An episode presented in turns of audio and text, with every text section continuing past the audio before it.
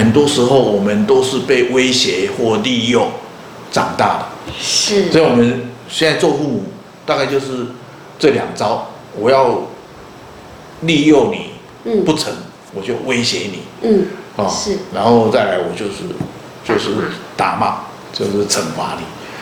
哦，那当然这个对孩子的这成长发展是会有困难的。这个幼儿期，他一般来讲是差不多到三岁，嗯，啊，但是呢，如果幼儿期该完成而没有完成的，他的身体也好，心理的发展也好，那他就会他就会影响到后来的的发展，哦，啊，所以像他这种自我怀疑啊、羞愧感啊，嗯，这个如果在这个阶段，他他。产生了很严重的，呃，这样的倾向，那可能会影响到后面，哦，那这种自我怀疑跟羞愧，呃，有些时候呢，是因为这个阶段他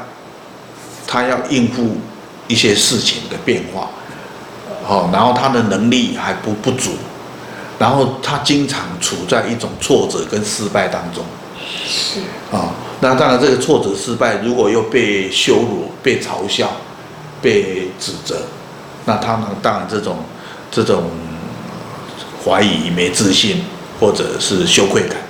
就会更严重。啊，那另外一个部分呢，就是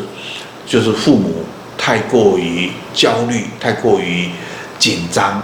哦，太过于严肃，嗯，啊，所以父母经常用。很严厉的口气，在训斥这个孩子，啊，比如说他又把什么东西放到嘴巴啦，他又去摸什么不该摸的东西啊，啊，或者有一些危险的东西，啊，那有时候父母会控制不住的惊叫啊、尖叫啊，是。严厉的指责，甚至动手过去打他，是。啊，其实因为是太害怕这个孩子会发生危险，是，但是因为父母。小时候的很多问题没有好好的处理，所以很容易就太紧张啊，太焦虑，然后就会过度的干涉等等，这些都会造成孩子觉得自己不对劲，是。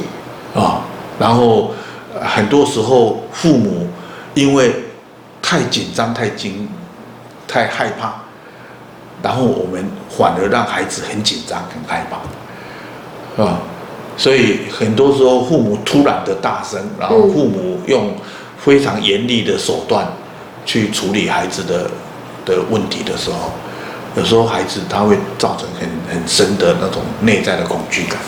嗯，我觉得这个部分可能对孩子的发展会会造成更大的影响。是透过刘老师今天这样的说法，就是在这个幼年时期的父母，其实最重要的两个法宝，就是一个坚定，一个温柔。只要坚持这两个原则，其实在孩子的教育上就不会有后面担心的问题，而且。因为如果你不够温柔、不够坚定，然后你也没有觉察到自己的情绪，你都说是孩子不乖，好像都是孩子的问题。但是今天透过刘老师的说法，我们就了解说，原来这个都是大人自己要去学会面对的。然后，如果我们对孩子能够在坚定、坚定的原则下，然后又温柔的对待，其实孩子很快就会学会。不是他的问题，他也会学会该怎么遵守原则。对啊，现在今天我们可能要谈的哈，嗯，就是如果父母发现他没办法坚定，嗯，他也没办法温柔，嗯，哦，对，很多人这样。好，那那父母怎么办？他他又很爱这个孩子，他又不希望他照顾孩子是伤害孩子。嗯，啊、哦，那父母的生命呢，就要接受一些矫治，嗯，矫正的练习，啊、哦，然后他要他要回到自己的幼儿时期，啊、哦，然后他要用用冥想的方式，或者用写信对话的方式，去跟自己像一个幼儿这样的时期，啊、呃。说话，啊，所以从这里面去练习怎么温柔的、耐心的对待自己。嗯，因为你小时候可能是被父母很严厉的，或者很没有原则的照顾你，啊，所以你可能被过度的纵容，或者被过度的管束。是。啊，那这个当然我们不是去怪父母，但是呢，这已经是成为我们生命的事实，而且这种这些经验、这些这些过程。都沉淀在我们的潜意识里面，嗯，所以我们碰到状况，我们不自觉的就会就会展现出来。所以呢，当我们刻意的去对待自己，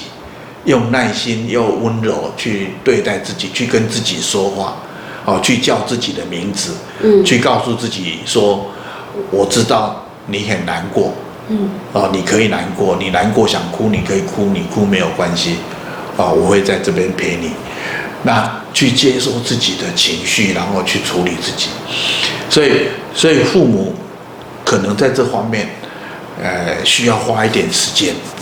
哦，你越去陪伴自己内心的那个幼儿，嗯，你越有能力，越有力量去照顾你生下来的这个孩子。啊，那如果父母有困难，那可以来找我们 EQ 协会，我们 EQ 协会可以可以协助你去做这方面的生命的整理的工作。我相信这个部分一定也是大多数父母的困扰。那有学习过的一定懂我们刚刚在说什么，他会知道怎么做。那如果不懂的人呢，那就欢迎到协会来，我们有很多的课程。那相信在日后也会在访谈的过程中加入这个部分，请刘老师再多做说明。然后呢，呃，更欢迎的是，呃，大家有问题也可以在下面留言，然后我们就会呃有机会跟大家回答。谢谢你的聆听。生命因为学习成长，带来更多的可能性以及爱与平静。欢迎关注、分享我们的频道，也欢迎透过脸书和 YouTube 与我们有更多的互动。